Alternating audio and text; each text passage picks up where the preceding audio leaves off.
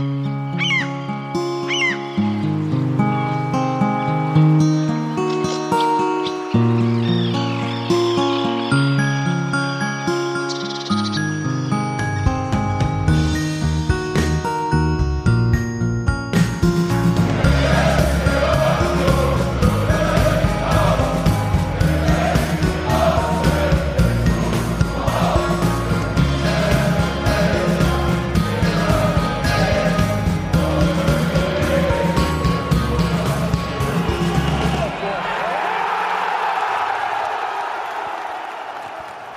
Einen wunderschönen guten Tag, guten Abend, guten Morgen, wann immer ihr uns hört.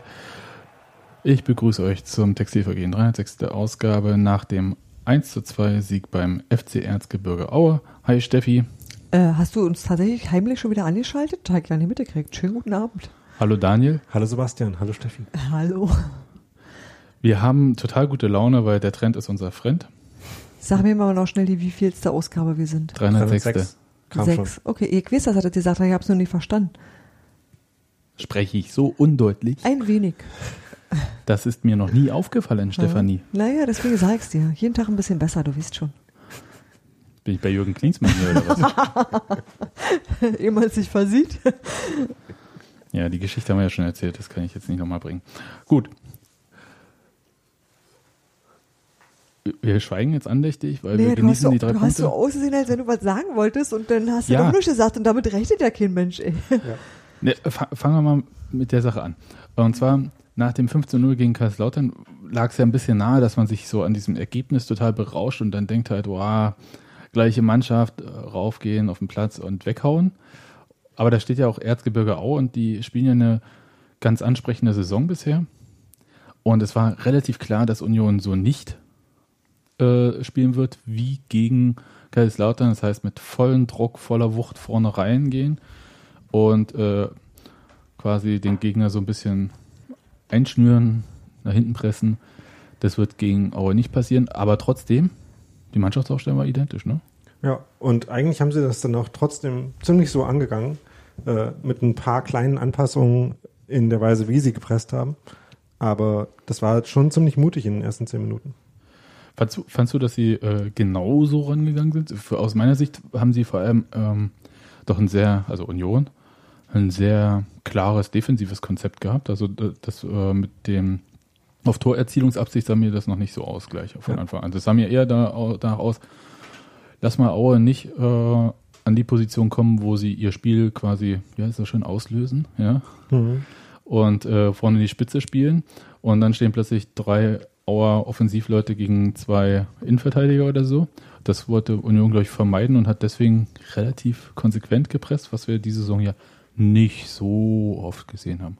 Ja, wobei sie es dann halt relativ interessant gemacht haben, weil ich habe mich ja vorher gefragt, äh, wie sie das Problem lösen. Dass Aue eben diese drei Stürmer hat und wenn man eben nicht will, dass die in 1 gegen 1 Situationen gegen die Innenverteidiger kommen, die sie vielleicht gewinnen könnten, könnte man ja auch auf die Idee kommen, dass dann irgendwie das defensive Mittelfeld da mehr helfen muss als normal.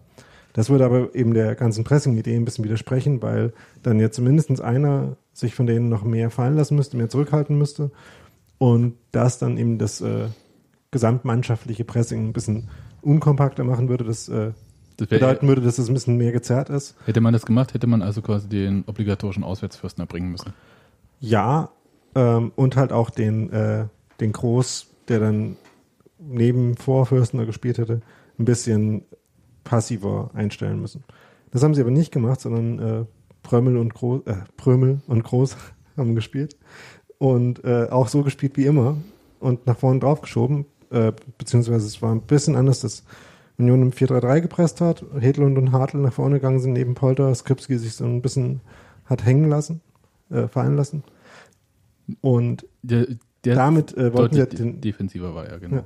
Und damit, äh, ja, beziehungsweise halt einfach eine Position weiter hinten. Mhm. Ähm, und damit haben sie halt versucht, an der Spielauslösung, an der Wurzel dieses Problems zu bekämpfen und eben die Zahl der Bälle, die überhaupt in die Spitze gespielt werden, zu minimieren, lieber als dass sie quasi mehr Leute dazu abgestellt hätten, dann nachdem die Bälle da schon hingekommen sind, die zu klären oder so. Im Zweifelsfall hätte man, also wenn alles gut geht, mit dieser Idee ja den Ball auch da vorne behalten Ja. und hätte dann ja auch selber zu Abschlüssen Das hat halt können. genau einmal so richtig gut geklappt. Äh, ich glaube noch einmal mit Skripski, der eben dann den Ball auf den Außenverteidiger auf der Seite abgefangen hat, dann auch äh, seine eigene Torchance vorbereitet hat. Ich glaube, das war so nach 20 Minuten oder so. Da hat es einmal richtig gut geklappt und ansonsten haben sie eben so ab der ersten, ab der 30. Minute ungefähr sich ein bisschen mehr fallen lassen und dann quasi ein bisschen eher die, die Bälle, als sie schon ins Mittelfeld gespielt wurden, verteidigt. Aber ähm, Auer hat das halt auch ganz geschickt gemacht, dass sie ein bisschen variabler gespielt haben, als zum Beispiel sie selber gegen Kaiserslautern. Da war es eben bei Kaiserslautern das irgendwie die ganze Zeit zugelassen hat, wirklich so, dass bei ungefähr jedem Angriff der Ball auf die Außenflügelspieler, Verteidiger kam. Das haben sie jetzt ein bisschen mehr abgewechselt, vor allem in der zweiten Halbzeit. Haben ein bisschen mehr die Sechser auch direkt angespielt. Ähm, und so war es halt ein relativ ausgeglichenes Spiel. Es waren quasi nicht zwei gekreuzte Hämmer, sondern zwei Hämmer, die so frontal aufeinander schlagen. Aber könnte man auch, also mal abgesehen von der Ausrichtung, die du jetzt da schilderst bei Union, nicht auch sagen, dass man das auch so gewählt hat, weil man von der Qualität der eigenen Innenverteidiger, Fabian Schönheim und Toni Leistner, so überzeugt war, dass man sagt, die können auch das 1 gegen 1 gegen Pascal Köpke, Nazarov und, Dimitri Nazarov. und wie heißt der dritte? Sören Bertram. Ach ja, den vergesse ich. Der, vorhin, Tja, vorhin der schon wäre dir schon noch eingefallen. Ja, äh, spätestens beim Gegentor. Ähm, äh, dass die halt im Prinzip auch individuell Genau. diese Sachen bestehen können. Ja. Und das hat sich ja auch im Großen und Ganzen bestätigt. Ja, also ich, ich glaube, in so 50-50-Situationen, wo es halt so ein bisschen eins gegen eins wurde und schwierig war, hat Toni Leistner gute Entscheidungen gehabt und er hat auch, ich würde nicht sagen, äh, schlechte Entscheidungen getroffen, aber dann auch Pech gehabt. Hm. Weiß nicht, als ihm der Ball von der Brust so weggesprungen ist. Ja. Und auch bei dem Tackling, wo er Genau, eben die Grätsche ansetzt. richtigen Moment ansetzt und die halt von äh, Schienbein des Gegners dem wieder in den Lauf springt. Sowas hasse ich ja persönlich auch wie die Pest. Ja, aber äh, Grätschen ist ja auch einfach nicht gut. Das ist Nee. richtig. Äh, Höchstens die äh, Lahmgrätsche, äh, so mit Ja. angewinkelten Beinen. genau. So, dass du gleich wieder aufstehst. Ja. Aber kann auch keiner so gut wie Lahm. Und äh, Simon Hedlund. Der hinten aber selten zu finden ist. Ja, wobei er das auch, glaube ich, in dem Spiel wieder zweimal gemacht hat. Genau, aber also solche Situationen kamen ja trotzdem, also trotz dieser ähm, eigentlich sehr krassen Ordnung und Disziplin, die Union da sich äh, auferlegt hatte, kamen ja Situationen wie solche trotzdem zustande, was auch zeigt, dass Aue da ein Spielsystem hat, dass sie einfach durchziehen und äh, ja, was denen quasi so im Blut liegt, quasi. Ja, äh, das haben sie halt seit ungefähr letzter Rückrunde konsequent eingeübt. Haben auch passende Spielertypen dazu. Also der Rizzuto ist halt ein Flügelverteidiger, der gut darin ist, Bälle nach vorne hin anzunehmen und dann wieder äh, in die Spitze zu spielen. Der Härtner auf der anderen Seite ist so ein normaler Fußballer irgendwie, der das halt auch ganz gut Bei kann. dir klingt das nicht wie ein Lob. Nee, Ja. Ja, das mag sein, aber das war durchaus so gemeint. Also, ähm, das ja, spricht ja zumindest für eine gewisse Flexibilität. Ich glaube, der war äh, früher ein ganz normaler Außenverteidiger und macht das halt jetzt ein bisschen weiter vorne. Ist aber auch also merklich defensiver als Rizzuto auf der anderen Seite, der ein bisschen besonderer Spieler ist. Ja. Und deswegen ist die Rolle noch nicht ganz so anspruchsvoll. Und die vorne machen das halt interessant. Also ich hatte jedenfalls viel Freude an der ersten Halbzeit. Steffi, wie ging es dir? Also auch wenn da nicht viele die, Torsituationen ich fand die raussprangen. erste Halbzeit einfach bemerkenswert, weil die so diszipliniert war. Also äh, das war sehr, ähm, sehr angespannt, aber auch sehr halt sehr aufgeräumt, sehr konzentriert und das fand ich schon sehr viel besser als vieles andere, was ich bei Union in dieser Saison gesehen habe, weil das einfach mal so was war, so wie wir haben die Dinge im Griff und wir machen das jetzt so. Und das fand ich, ich also ich habe mir das gerne angeguckt, das, was ich davon gesehen habe. Ich habe nicht allzu viel gesehen, muss ich sagen, weil ich zwischendurch andere Dinge zu tun hatte. Aber ähm, ich habe damit ja kein Leiden. Also ich brauche nicht jedes Mal ein Torfestival. Also nicht gegen Torfestivals, nehme ich auch. Also, ne? Aber ich fand's toll, dass wir das können. Also einfach zu sehen, dass es möglich ist. Ich überlege, wie oft Union eigentlich unter Jens Keller auf den Gegner sich richtig eingestellt hat. Äh, Ist es eine Sache, die, also aus meinem Gefühl, ist es eine Sache, die passiert nicht oft? Das weiß ich nicht. Ich glaube, das klappt mal besser und mal weniger. Ich glaube schon, dass man das jedes Mal macht und äh, manchmal funktioniert es, manchmal halt nicht. Also Na, immer wenn ich das Gefühl hatte, ähm, da kommt so ein Trainer, der So mit. Bin ich so langweilig, Daniel? Ich bin bisschen. einfach ein bisschen ausgelaugt von dem Sport, den ich heute schon gemacht habe. Nee, also immer wenn ich äh, das Gefühl hatte, da kommt jetzt ein Trainer, der irgendwie taktisch was zeigen kann, also weiß ich nicht, Thorsten Lieberknecht, äh, Frank Schmidt, äh, Kenan Korczak oder so, dann hatte ich immer so das Gefühl, dass Union auf sowas nicht reagieren kann Hm.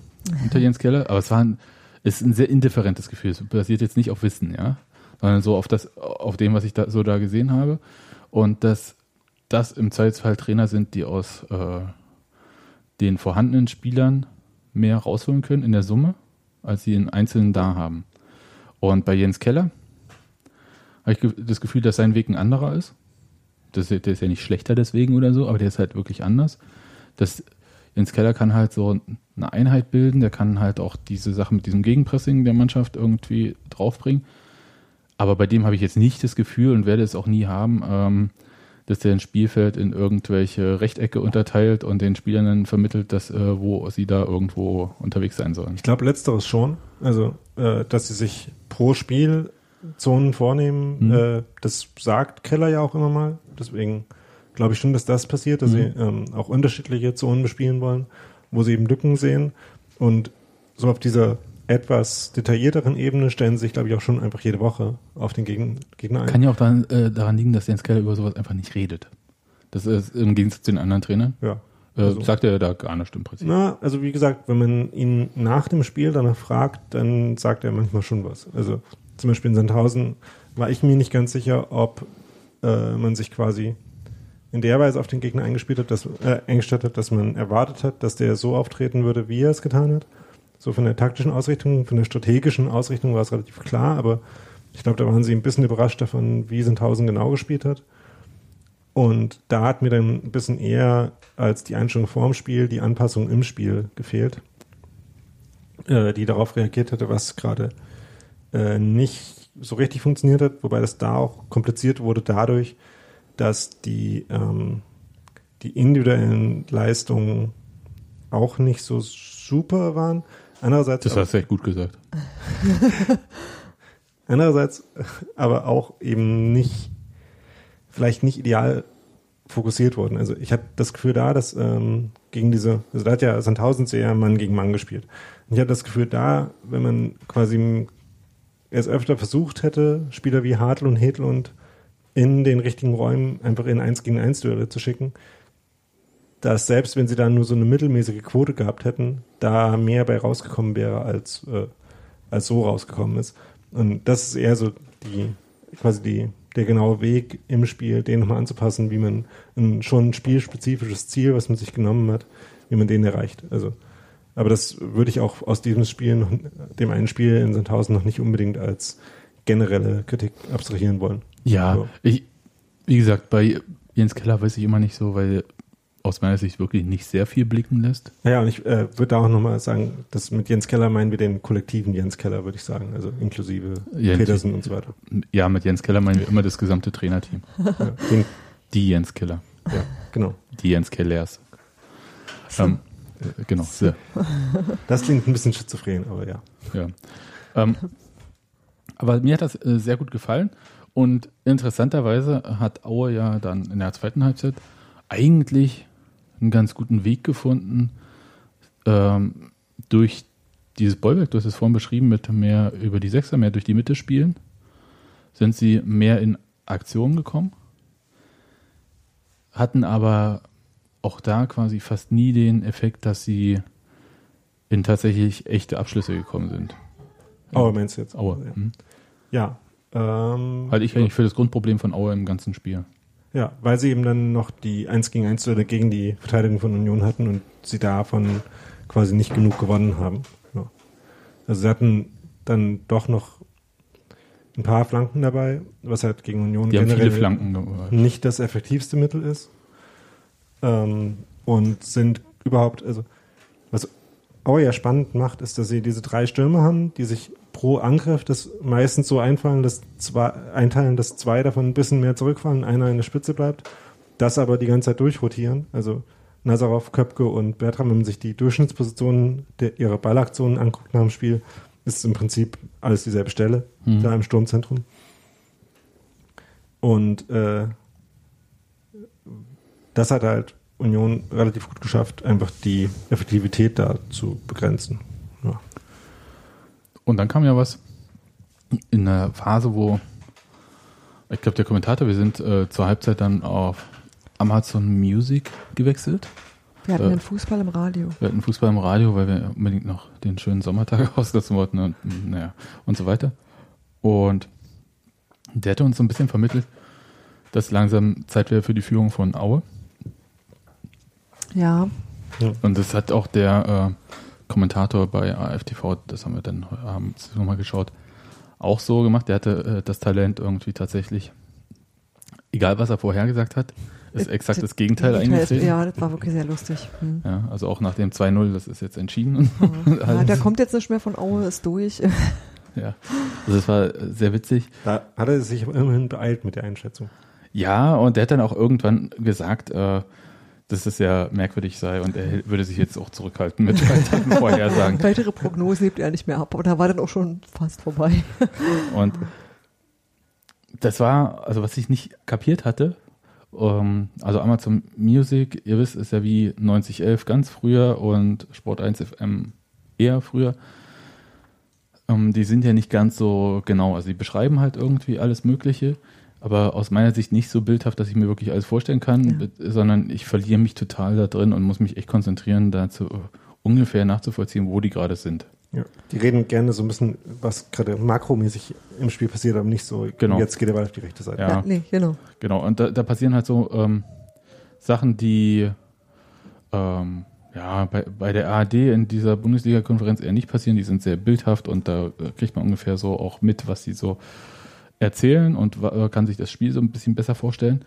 Und ich bin so ein bisschen hängen geblieben, wie Kopfballtor, Hartl. Das, das, das habe ich eine Weile nicht ge gerafft, ja, weil ich konnte mir das überhaupt nicht vorstellen. Polter, Vorlage, Kopfball, Hartl. Und das musste ich mir dann tatsächlich anschauen. Und das war ja dann ein 1 gegen 1 dann äh, in das Polter gegangen Genau. ist, an der ähm, Außenseite vom Strafraum. Ja. Wo er überhaupt hingekommen ist, äh, weil sich Hedlund und Skripski noch ein bisschen mehr als sowieso schon äh, quasi in die Zentrale und ein bisschen tiefer haben fallen lassen und nicht so sehr äh, eben die Außen runtergegangen sind. Äh, deswegen ist Polter dann da an den Ball gekommen und hat den dann, nachdem er sich mit seinem äh, Podcast Selbstzitat raumgreifenden Hintern einmal gut äh, um den Gegenspieler rumgedreht hat, dann den gut auf die andere Seite geflankt, wo Aue ein bisschen unsortiert war und dann Hartl eben vergessen hat. Genau, die, die haben Hartl einfach übersehen. Ja, da war gerade keiner bei ihnen und der Ball fiel quasi auch genau dorthin. Das war schon, also so wünscht man sich das, aber ich weiß nicht, in welcher Wahrscheinlichkeit das bei zehn solchen Versuchen auch hinhaut. Und Hartl äh, nickt ihn dann ein. Großartig. Auch der Torjubel. Ähm, was, was, was, äh, was war das für ein Torjubel eigentlich? Also er hat es scheinbar nach dem letzten Tor schon erklärt, aber Mhm. Ehrlich gesagt gibt es äh, Dinge, für die ich mich mehr beim Fußball interessiere. Wow. Burn. Nö, kann er ja gerne machen. Aber das war auf jeden Fall schön. Äh, 1 zu 0 und dann setzt ja normalerweise das ein, was wir diese Saison öfter erlebt haben. 1 zu 0, Union zieht sich zurück, war in dem Fall jetzt nicht so stark zu bemerken. Ich finde die Formulierung, äh, dass sie sich nach Toren zurückziehen, nur Nee. so mitteltreffend. Also, Ja, nee, mitteltreffend. Also sie ähm, ziehen sich nicht so zurück, dass sie das Spiel kontrollieren, aber Ja. sie lassen sich gerne reindrücken. ja. Und, Spielen äh, aber dann trotzdem mm, so vertikal wie sonst weiter. Genau. Ja. Also vertikal, also so versuchen den Ball dann halt trotzdem schnell nach vorne zu spielen. Und äh, scheinen, äh, also um es böse zu sagen, scheinen nicht so ganz verstanden zu haben, dass wenn man führt und die Zeit weniger wird, das grundsätzlich gut ist. Ja, es ist halt die Ruhe am Ball, ne? Die sie eigentlich individuell haben, aber irgendwie kollektiv dann nicht. Ja, aber in dem Fall war das, fand ich das äh, nicht zu sehen, ehrlich gesagt. Also es war nach dem, nach dem 2-1 äh, in der Phase dann bis zum Schluss schlimmer als zwischen den Toren. genau. Also das äh, lief so weiter. Es kam dann das ähm, 2-0 durch Polter, was eine ehrlich gesagt sehr irre Art hatte irgendwie. Ähm, wer hat hier gepiepst? Ich warte nicht. Flugmodus doch nicht? Äh, doch. Aber, äh, sorry, kein. whatever. Okay. Das, was ich irre fand, war irgendwie, dass halt dieser Ball da so flippermäßig durch den Strafraum ging. Aber oben halt. Und Christian Petersen, den im Prinzip vom äh, der Torauslinie beim 5-Meter-Raum so zurückköpft zu Polter, der den aber auch nicht richtig köpft. Also er will ihn schon genauso machen, wie er den macht dort. Weil vor ihm ist halt ähm, Mendel, der Torhüter von Aue und rechts ist noch ein Verteidiger. Und er lässt ihn so ein bisschen an der Stirn so wegwischen. Ja. Man, muss lange zum, Eck. man muss zum 2-0 vielleicht schon nochmal sagen, dass äh, der Grund, dass der Kommentator von der FTV halt die Idee hat, dass Aue jetzt ein Tor schießen könnte, war, dass sie halt ihre beste Chance auch zwischen den beiden Toren hatten, wo nach einer Flanke Köpke mal an den Ball gekommen ist und den dann, Richtig, 64. ja, und den dann drüber schießt. Ist richtig. Aber, oh, ist mir jetzt egal. Ich will jetzt dieses wunderbare Tor von Sebastian Ja. Polter, ähm, der danach, also, der dieses Tor macht. Und es war halt im Prinzip, ehrlich gesagt, war es auch die einzige Lücke, die er hatte, wo er richtig reintreffen konnte. Weil er halt ähm, an Mendel vorbei und an dem Verteidiger quasi vor, vorbei ähm, reingetroffen hat. Der Verteidiger kam da auch nicht mehr ran, also er hätte höchstens noch ins eigene Tor schießen können. Und äh, das war eigentlich ganz, äh, ehrlich gesagt, ziemlich clever gemacht aus so einem Rückkopfball, wie auch immer man das jetzt nennt, irgendwie von Pedersen. Da hat halt Union grundsätzlich davon profitiert, dass äh, Krischer Prömel sich wehgetan hat, weil diese Situation mit ihm, äh, wo er ein bisschen geschoben wurde, dann auf seine eigene Hand gefallen ist und dann da scheinbar auch nochmal draufgetreten wurde. Ähm, davon waren halt alle so ein bisschen irritiert und wie, der liegt da jetzt und war jetzt da irgendwie was. Und ähm, deswegen konnten Leistner und äh, Polter ihre Variante von dem Standard irgendwie effektiv ausführen, bei dem erst Leistner mit einem Gegenspieler nach vorne gelaufen ist und dann äh, Polter an die Stelle hinter Leistner, wo der gerade seinen Gegenspieler schon nach vorne geschoben hat, hingelaufen ist. Das war nochmal eine neue Variante bei den Standards.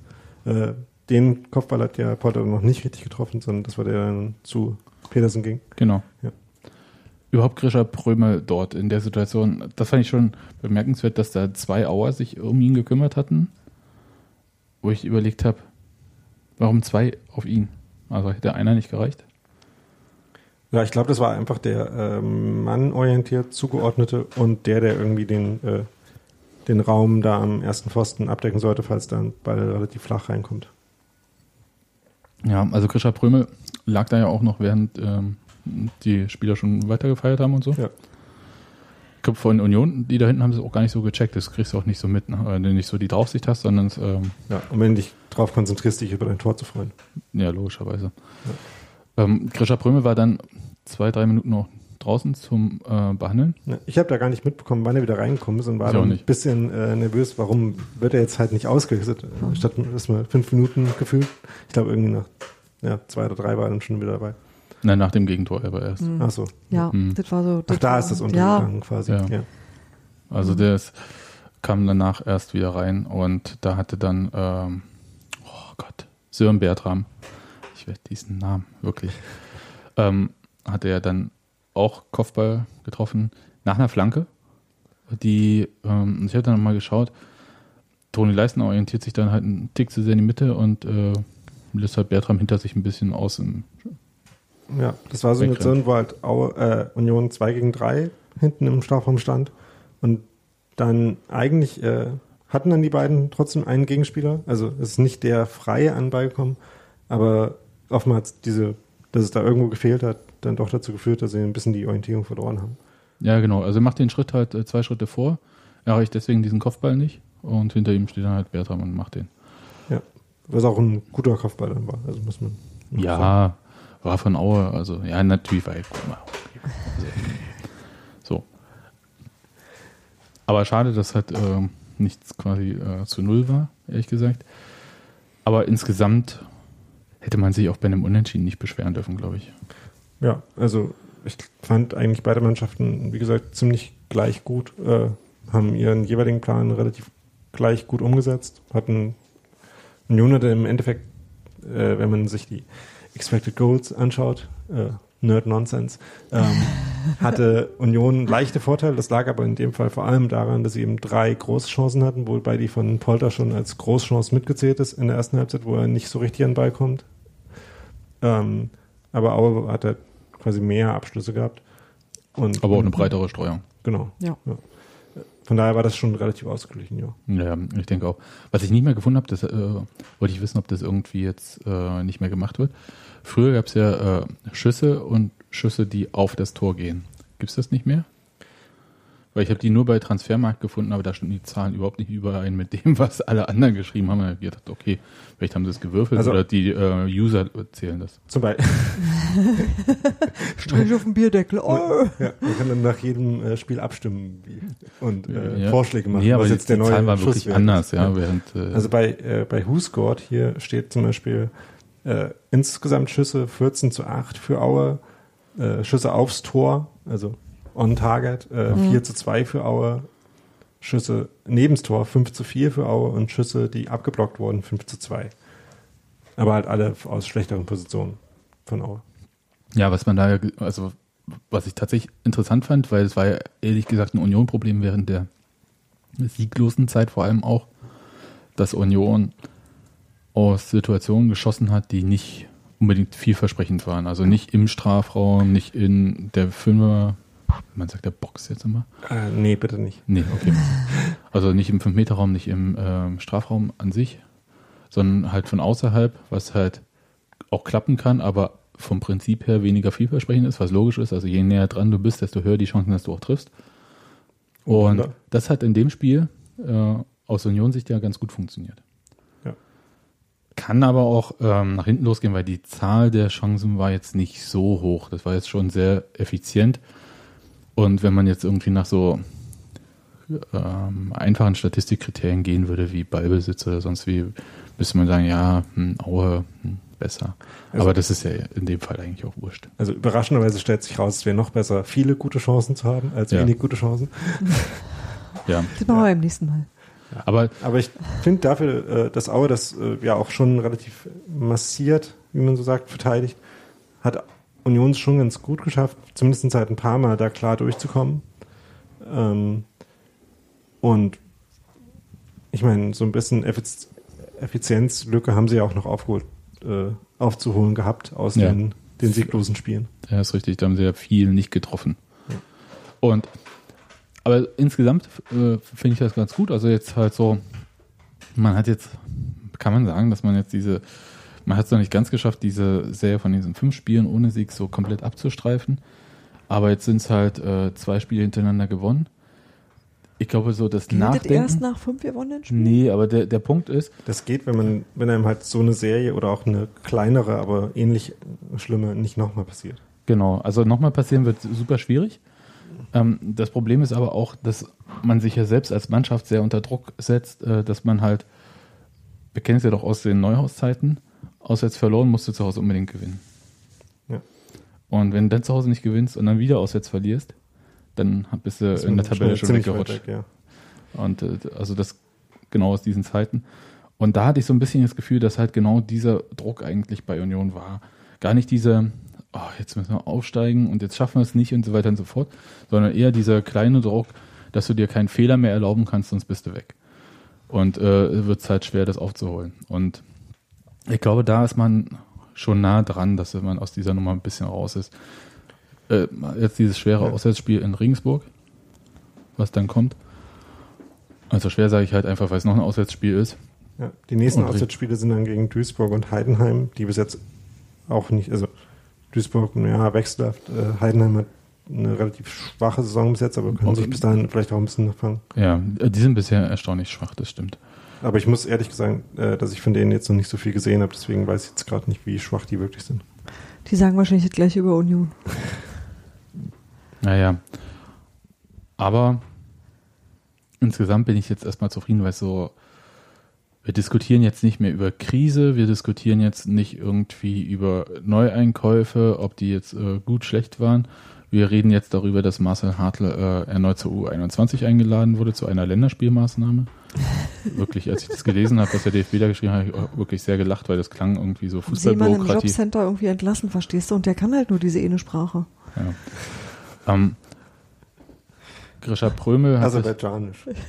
ja, genau, also wer, wer hinfahren möchte, ja, äh, äh, Donnerstagabend äh, in Cottbus, äh, U21 Deutschland, äh, Qualifikationsspiel für Ich die dachte jetzt, du sagst Europameisterschaft. in Baku, aber das ist ja fast das Gleiche. ja, es ist Baku von Ostdeutschland. Ja. Ähm, auch ungefähr mit genauso äh, tolerantem und oder repressiven politischen Klima. Naja, das, also das ist schon sehr unterschiedlich, äh, würde ich jetzt mal sagen. Auch das Wetter in Baku ist vielleicht besser. Ähm, und ich glaube, in Baku gibt es mehr Öl. So. Also haben wir jetzt auch noch ein paar Unterschiede. Außer Lausitz jetzt kommt das beste Leinöl überhaupt. Ja, das mag ja sein, aber damit äh, egal. Das ist das goldene Gold, verstehst du nicht das schwarze? Jedenfalls, wer Marcel Hartl begutachten möchte, Donnerstagabend in Cottbus. Um, und danach noch richtig einen Cottbus drauf machen. Oder nicht? Ja. Nach Hause fahren. Jedenf äh, dann äh, Grisha Prömel jedenfalls hat das äh, zweite Spiel in Folge in der Startelf gestanden Und gut gespielt. und gut gespielt. Und äh, das Spiel jetzt war bei Weitem ein Spiel, was anspruchsvoller war für ihn, also in seiner Position auch. Und wo er ein bisschen mehr auch zeigen musste. Und ich wü- würde jetzt nicht so weit gehen, ich weiß gar nicht mehr, ob das der Amazon-Kommentator oder der Sky-Kommentator war, der meinte, ähm, das würde jetzt auch sehr schwer werden für Damir Kreilacht, äh, der jetzt äh, an Prömel nicht vorbeikäme. Ach, Ich jetzt, dachte- sind, jetzt sind die gleichen Leute, die der Meinung sind, Sebastian Polter kann ja nicht Fußball spielen, sondern muss immer alles nur kaputt holzen.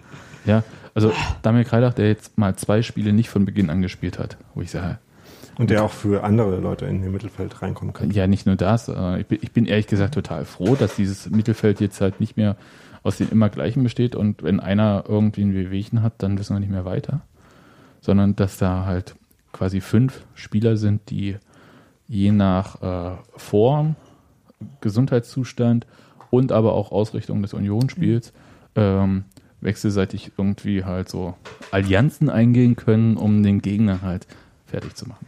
Ja, aber das ist tatsächlich der Eindruck, den ich davon auch habe, dass das beweglicher geworden ist und dass äh, genau das auch passiert, dass, man, dass, dass Jens Keller tatsächlich das Spiel dadurch verändert, dass er diese Möglichkeiten hat und dass die Spieler das mitgehen. Also, Ja. dass sie das auch ähm, annehmen. Was hatte denn Grisha Prömel? Der hatte doch noch, hatte ich letztes Mal schon gefragt und äh, mich jetzt auch wieder nicht vorbereitet. Der hatte doch, als er die rote Karte hatte, noch trotzdem auch noch eine Verletzung, wo er dann irgendwie sich auskurieren sollte. Ich kann mich daran immer noch nicht erinnern. Na, verdammt. Aber du hast einen Computer, kannst du nicht, äh, nachschlagen. Ähm, Daniel, du weißt auch, wo dieses Internet ist. ja. Ähm, ja. Aber also äh, an Grisha Prömel können wir uns vielleicht auch erfreuen. Und dann haben wir im Prinzip ja nur noch eine Person, die wir so ein bisschen äh, ins Spiel schubsen müssen, die auch ins Spiel geschubst wird. Das ist nämlich Akaki Gogie. Ist der einzige, der irgendwie noch nicht so, ähm, neben Stefan Fürstner vielleicht, äh, so seinen Weg gefunden hat. Aber Stefan Fürstner ist ja Auswärtsfürster. Und Eben. Eben. So. Naja, das will er bestimmt nicht selbst hören. Nee, das ist richtig, aber ich habe trotzdem nicht den, also bei, bei Fürstner würde ich direkt abstreiten, da würde ich wirklich sagen, so, der ist so ähm, Spezialeinsatzwaffe und ähm, das ist auch okay, dass das so ist. Aber bei Gogia, Und bei Gogia äh, glaube ich einfach, dass der regelmäßig da sein wird. Der wird vielleicht nicht unbedingt eine Hauptrolle sein, aber das wird jemand sein, den wir regelmäßig sehen und wenn es in den letzten 20 Minuten ist und der, wenn irgendwas nicht funktioniert, auch über eine. Million Euro Ablöse. Den möchte Der ich auch nur in durchspielt. 20 Minuten. Andererseits ja, sind da aber ja auch andere andererseits hast du auch, hast du auch Felix Groß, der, also wisst ihr, du hast mehr Leute, wo du sagst so, die sind, die sind in dem Bereich, in dem sie äh, toll sind, super toll. Und dann gibt es Spiele, bei denen es nicht funktioniert oder wo du irgendwas anders machen musst. So. Und dann ist das eben so. Und wenn, wenn Gogia auch so jemand wird, der einfach äh, dann meinetwegen später kommt oder der da ist, wenn du andere Ausfälle kompensieren musst, dann ist das alles prima, weil du hast äh, so gesehen ja im Prinzip eh zu viele Leute. Hm. Ja, ich überlege halt, also was, was mir so ein bisschen fehlt bei Gogia, und deswegen hast du auch recht, dass ähm, Fürstner da seinen Weg gefunden hat, weil Fürstner wissen wir ja, welche Position er spielt und er Eben. weiß es ja auch. Ja. Bei Gogia habe ich so das Gefühl, der beste Platz für ihn ist hinter den Spitzen. Und da ist halt jetzt äh, vielleicht auch dank Marcel Ja, Hartl das ist außergewöhnlicher Form ähm, nicht unbedingt der Platz und der muss sich halt im Prinzip seine Erfolgserlebnisse über die Flügel holen, wo er zwar auch spielen kann, aber jetzt vielleicht nicht die gleiche Stärke entwickeln kann, wie er das vielleicht in Dresden hatte. Ja, wobei gerade die Rolle, die die äh, Flügelstürme bei Union gerade haben, ihm eigentlich schon da entgegenkommt. Also die sind ja schon ziemlich stark auch ins äh, Kombinationsspiel eingebunden. Er ist jetzt äh, nicht ganz so sprintstark wie Hedlund und Skripski, deswegen ähm, limitiert er sich ein bisschen mehr auf die Rolle dessen, der dann den Pass spielt, als derjenige, der aus dieser etwas tieferen Position dann in die Spitze sprintet. Ist schon abschlussstark auch, also ähm, würde das ein bisschen anders spielen, aber eigentlich ist es keine Rolle, die ihm jetzt gar nicht entgegenkommt. Hm. Nee, ich meine nur, als wenn er sich was aussuchen könnte, wäre es wahrscheinlich hinter den Spitzen. Da ist aber im Moment gerade dicht. Ja. Und deswegen muss er halt den anderen Weg gehen. Wobei auch die Rolle gegen den Ball, die, die äh, der Zentralsturm, äh, Mittelfeldspieler, zentraloffensive Mittelfeldspieler hat, ich weiß nicht, also ich könnte mir auch vorstellen, dass äh, ihm da die Rolle von den Außen oder von, also die jetzt Skripski gespielt hat, eigentlich auch noch fast eher entgegenkommt als die von Hartl. Also ich äh, habe da eigentlich auch äh, relativ große Hoffnung, dass das noch was äh, wird. Und das ja, also bitte Ja. nach neun Spieltagen Also, bin ich jetzt noch nicht so ich mein- weit, dass ich sage, hier Ja. Winterpause wechseln. Ne? Also Also das sowieso nicht. sind wir uns ja einig. Das sowieso nicht, aber auch bis zur Winterpause, glaube ich, werden wir noch gute Spiele von Akaki Gogia sehen. Ich, ich glaube auch und äh, spätestens dann, wenn es halt irgendwie ähm, entweder zu Verletzung kommt. Ja. also der November ist ja, was sowas betrifft, auch Ja. immer so. Und äh, dann haben wir jetzt auch Marcel Hartl durch die zwei Länderspiele. Wenn die anderen halt länderspielfreie Zeit haben, hat er im Zweifelsfall zwei volle Spiele. Mal sehen, ob- wie er spielt und ob er spielt. So dass halt vielleicht auch einfach eine Regenerationsnummer äh, Nummer sein kann bei Hartl, die halt ähm, Gogia auch ins Spiel spült. Ja, und man könnte halt auch hoffen, dass so eine ähnliche Aufstellung wie in Sandhausen vielleicht schon nochmal vorkommt, auch wenn das in Sandhausen nicht geklappt hat, weil es halt auch schon relativ schwere Bedingungen waren. Ja. Gut. Aber äh, fällt euch sonst ein Spieler ein, wo ihr sagt, "Hm, ja, der ist jetzt im Moment ein bisschen äh, hinten runtergefallen? Ja, exakt Daniel Mesenhöhler.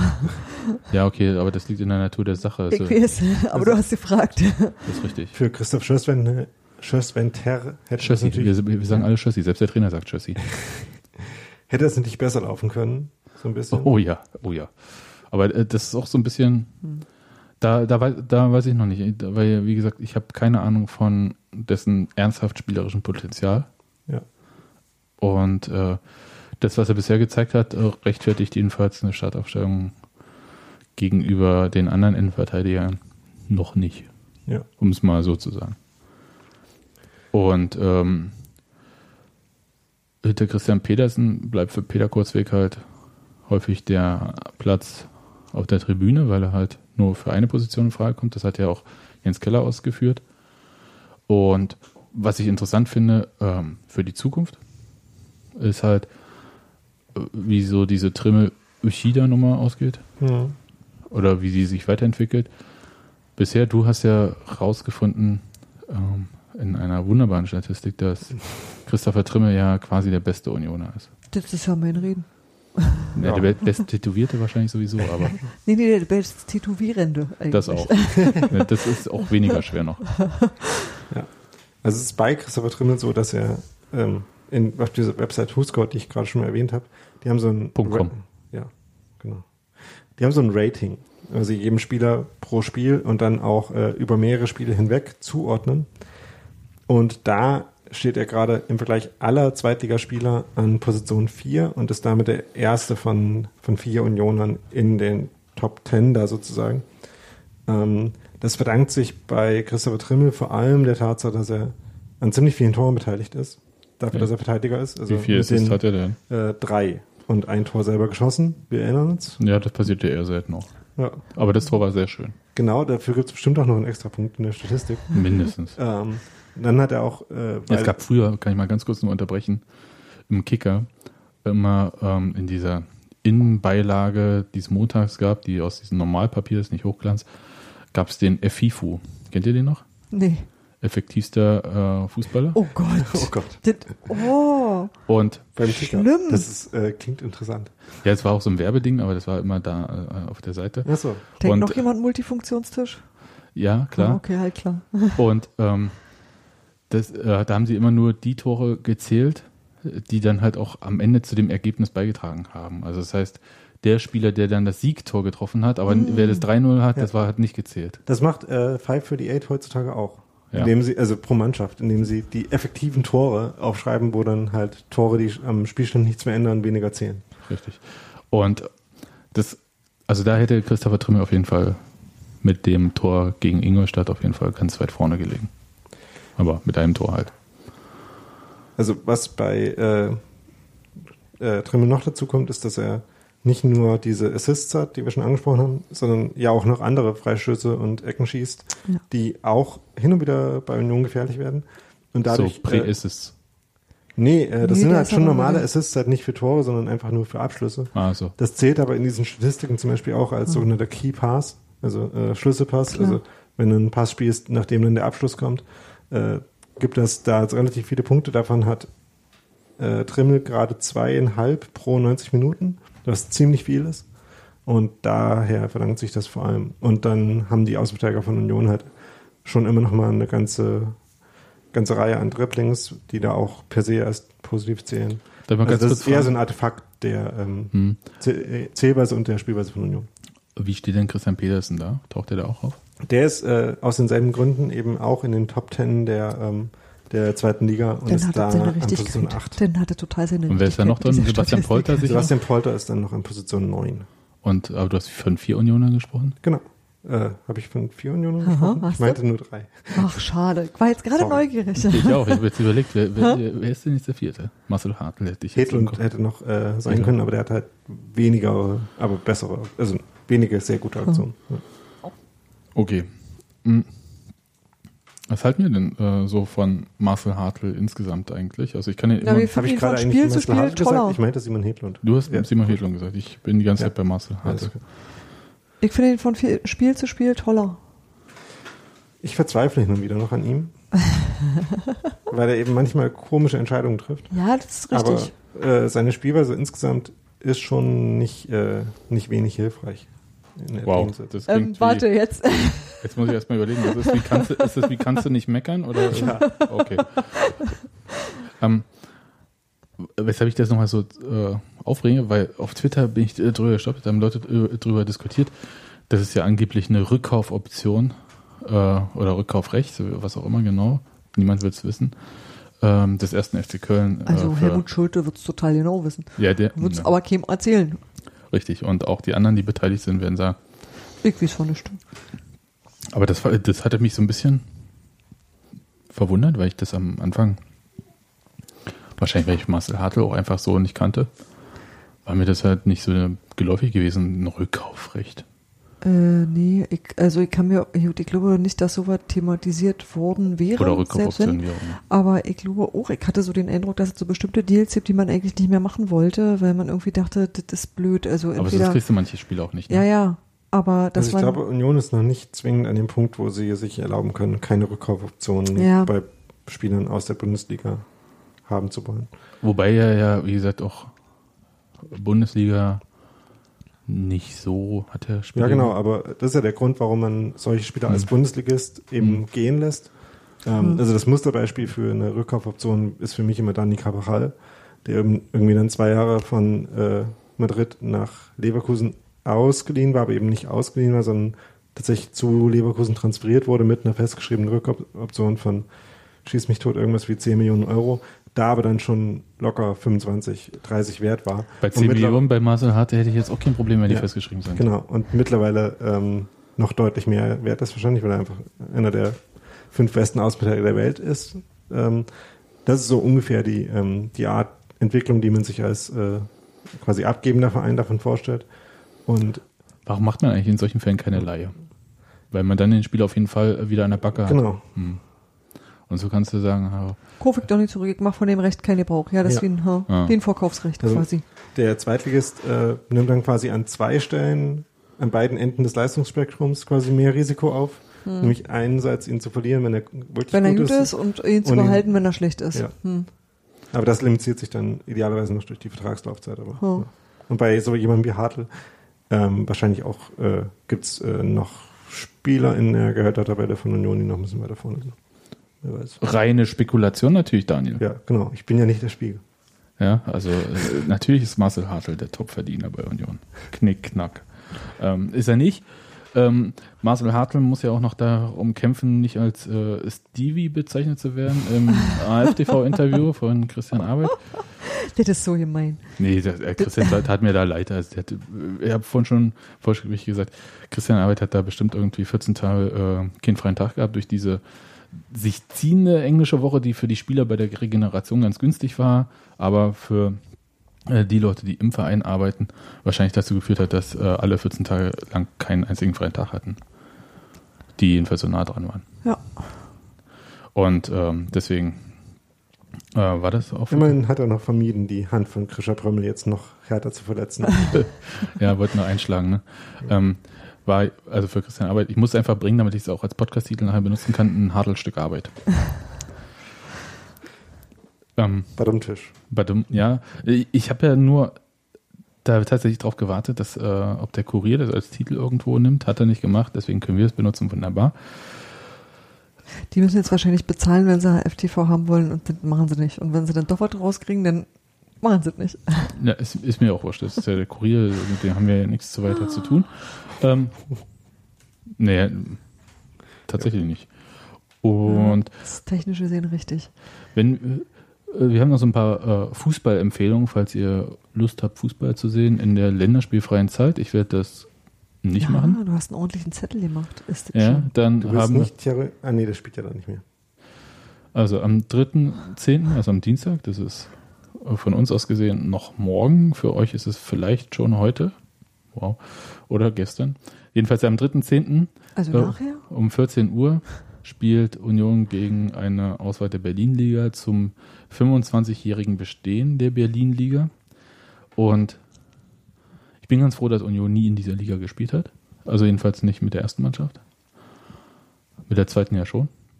Und ansonsten habe ich zu dieser Liga gar nicht so eine große Beziehung. Und ich glaube auch, der Berliner Fußball tut sich insgesamt ja schwer.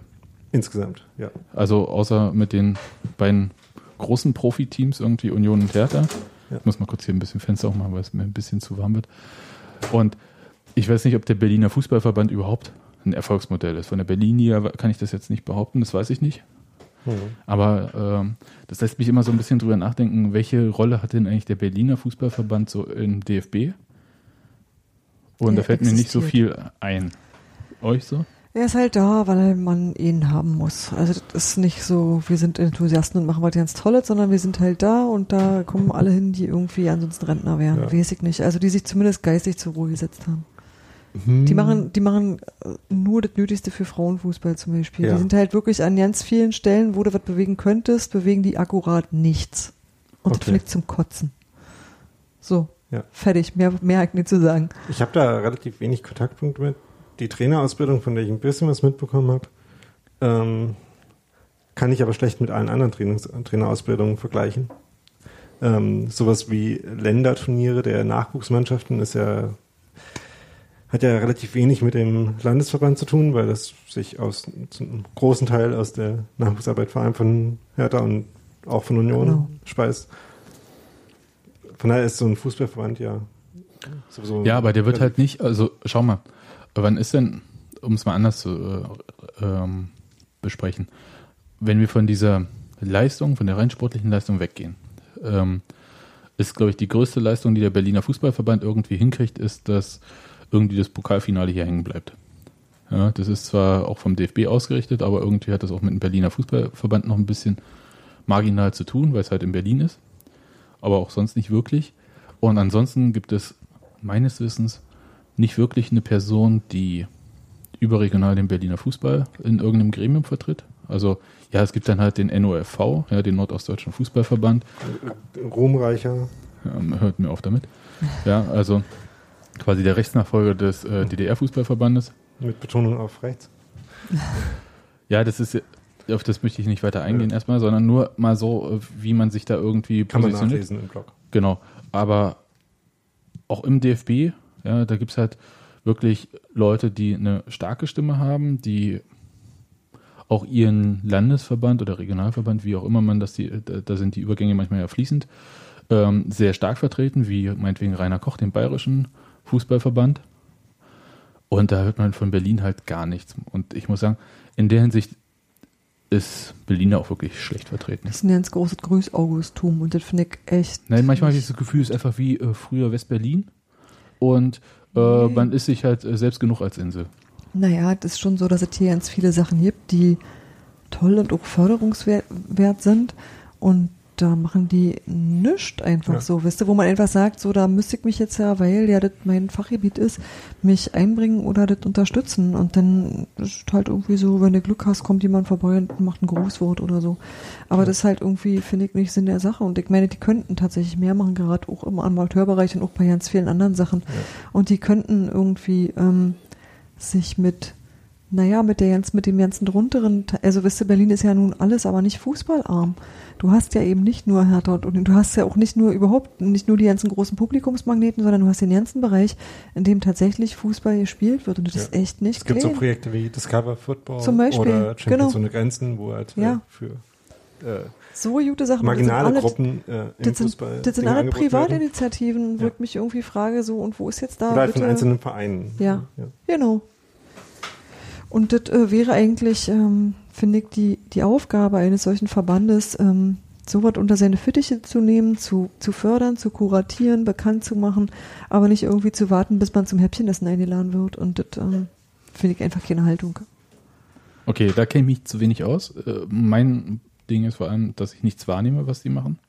Das äh, deckt Ja. sich vielleicht, ist dann wahrscheinlich die Ergänzung Ist zu dem Exakt ja. Die Konsequenz daraus. Ja. oder so. Und äh, also ich hätte da schon ein bisschen mehr und ich habe so ein bisschen das Gefühl, da fehlt es an irgendwas und ähm, kann aber auch sein, dass der Berliner Fußballverband auch äh, finanziell und ähm, so relativ schlecht aufgestellt ist, dass halt schon daraus nicht viel erwach- erwachsen kann.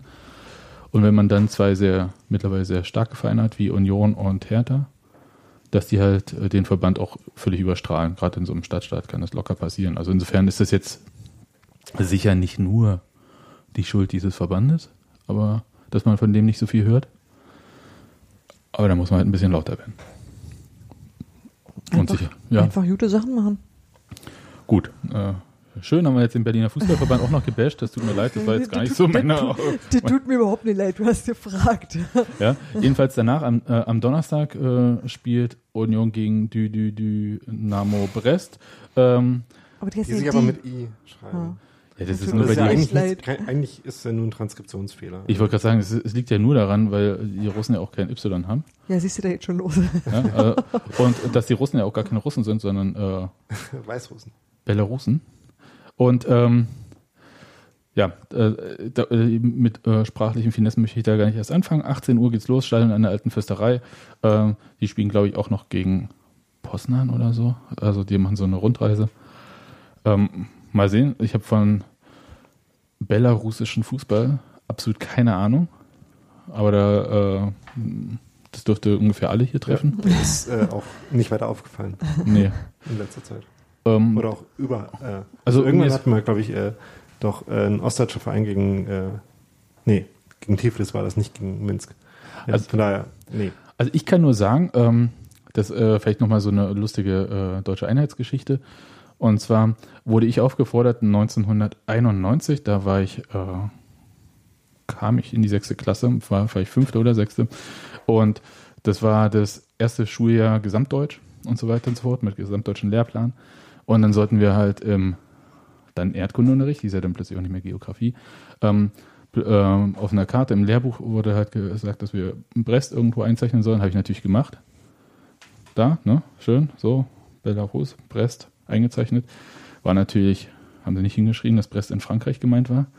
ähm, aber äh, gab auch keinen Punktabzug. Aber es war, das hat so ein bisschen der Aufgabe, war, äh, das, ja, ähm, einfach ähm, hat man klar gemerkt, irgendwie der weiße Fleck in dem Lehrbuch, der war ungefähr ab der Elbe östlich. Ähm, war sehr lustig. Gut. Ähm, ja, das dazu, ich habe wirklich keinen Schimmer. Also wer hingeht, äh, habt Spaß, ich werde es nicht schaffen. Und der absolute Knaller, kann man so als solches bezeichnen, ne? ähm, ist am 8. Oktober, Alte Fürsterei, 14 Uhr, spielt Union, die Frauen, die erste Mannschaft im Pokal gegen VfL Wolfsburg, Pokalsieger und Meister. Ja. Das ist ungefähr so, als würde die erste Herrenmannschaft gegen Bayern München spielen. Äh, schlimmer. Aber, Ja, also- Vom Gefälle her wahrscheinlich. Ja, genau. kann man ja nur gewinnen. Ja, oder verlieren. Ja. Also schon, vernünftig, ne? Ja, genau. Ähm, ja, also das ist so, was so auf der Fußballagenda die nächsten äh, Tage steht. Ansonsten vier Regeneration, außer bei Marcel Hartl. Und sag mal, äh, spielt eigentlich Errol Zenulao Länderspiele aktuell? Nee. Okay. Na, immerhin was. Er spielt ja auch gerade keine Sandhausen-Spiele.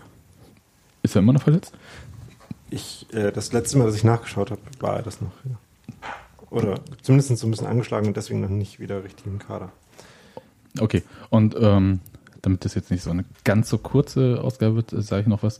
Und zwar äh, aus dem Hause Berliner Verlag Dumont äh, gibt es das äh, Magazin des ersten FC Union, und zwar Unvoll, Ausgabe Nummer 5, glaube ich.